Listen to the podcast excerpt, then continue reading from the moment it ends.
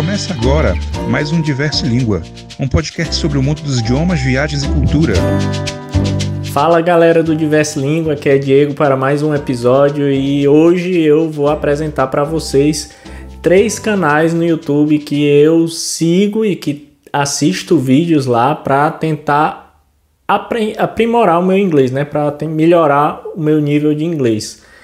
Então, antes de começar esse assunto, já papoca o dedo no like aí, já dá uma curtida e compartilha esse conteúdo com os seus colegas, porque o Diverse Língua ele cresce de forma orgânica. A gente não tem nenhuma verba, não tem financiamento, o financiamento é o básico.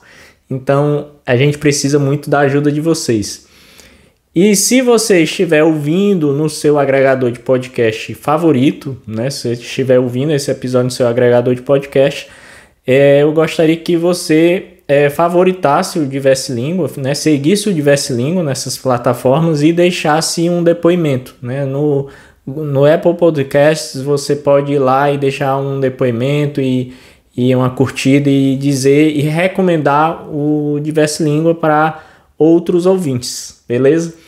Então, antes de iniciar, né, antes de entrar nas três dicas, né, nos três canais que eu geralmente é, busco assistir os conteúdos para estar tá sempre informado no inglês, eu gostaria de dizer que eu acho que quando você chega num certo nível da, da, do idioma, você não precisa estar tá estudando de forma mais profunda né, com assuntos de gramática, com exercícios, se você já consegue compreender, se você já consegue é, falar aquele idioma, né? E para mostrar isso, eu vou dar essas três dicas em inglês. Então, se vocês entenderem o meu conteúdo em inglês, é, com certeza você já vai estar tá preparado para chegar nesse nível do idioma que você vai consumir muito mais conteúdo do que estudar profundamente, né?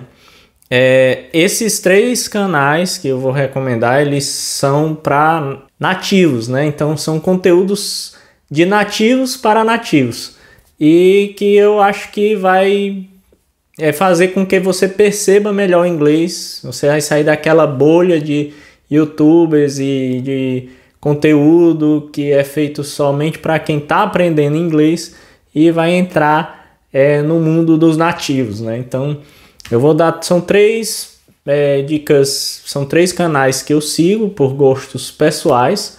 É, isso não necessariamente quer dizer que você vai gostar desses canais, mas que é, talvez, de repente, você está buscando um canal mais ou menos assim, você vai é, gostar das dicas que eu vou dar, do, do, das sugestões que eu vou dar.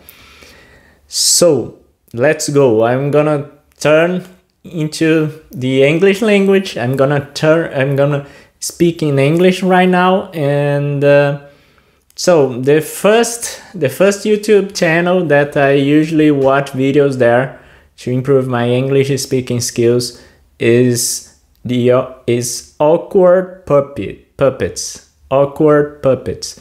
So this is a YouTube channel uh, with comic uh, videos um, it's it's with uh, some puppets, and there are some situations about uh, the immigration for, uh, of of Mexicans uh, of uh, Latin La, Latinos uh, to the United States. there are some criticism in some of of his videos, but I think it's a it's a funny way to to talk about some some topics like immigration, like uh, um, the way that American treat uh, Latin Americans there. So I think that uh, it, it's a it's a must.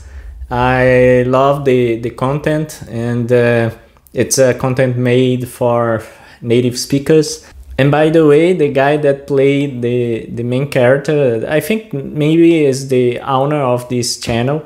Uh, his name is uh, Ricky Mancuso, and uh, he's a, a, a, son of a of a Brazilian with an Italian father. So he's a kind of a mix of cultures, and it's interesting to notice that his he has uh, Brazilian blood in his veins, and and also one thing that is funny is that the main character in Awkward Puppet is called uh, Diego, and he's a Mexican who moved to the United States. And yeah, the, the, the stories are so amazing and funny as well. So the second channel that I'd like to recommend you guys is Think Media. So Think Media is a um, YouTube channel for uh, content creators, uh, people who usually make videos for YouTube or for uh, Instagram or even Facebook. And there are some amazing tips there. And by the way, uh, some of those tips I try to follow.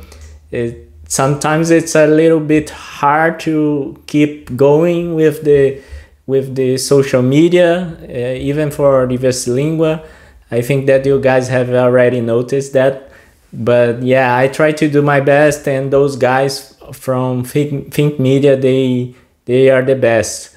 Um, even though I don't usually uh, watch uh, every single video, uh, when I have a doubt about, uh, when I have a question about uh, social media and uh, and how to improve my content in YouTube, I usually go there to find out more about uh, the things that I can improve in diverse lingua okay? So in the third one the in the last one uh, youtube channel that i usually watch videos in in english is pod sound school pod sound school. So that's a youtube channel for people who wants to create a podcast who wants to improve uh, his or her podcast, and um, I think it, they they have an amazing content for people like me that want to to have a good podcast, a good content, and uh, they have a lot of uh, great tips.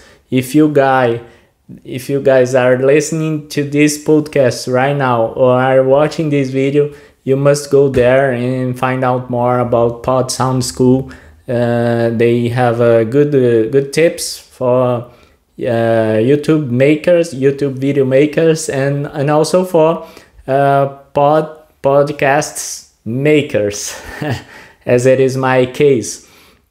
And and also they they try to do their best in order to give you content about uh, how to manage your social media, how to have uh, to improve your uh, your voice while you are speaking uh, for podcast, uh, the tools that you that you can use to um, record your podcast or to make interviews as we already did here in in diverse lingua.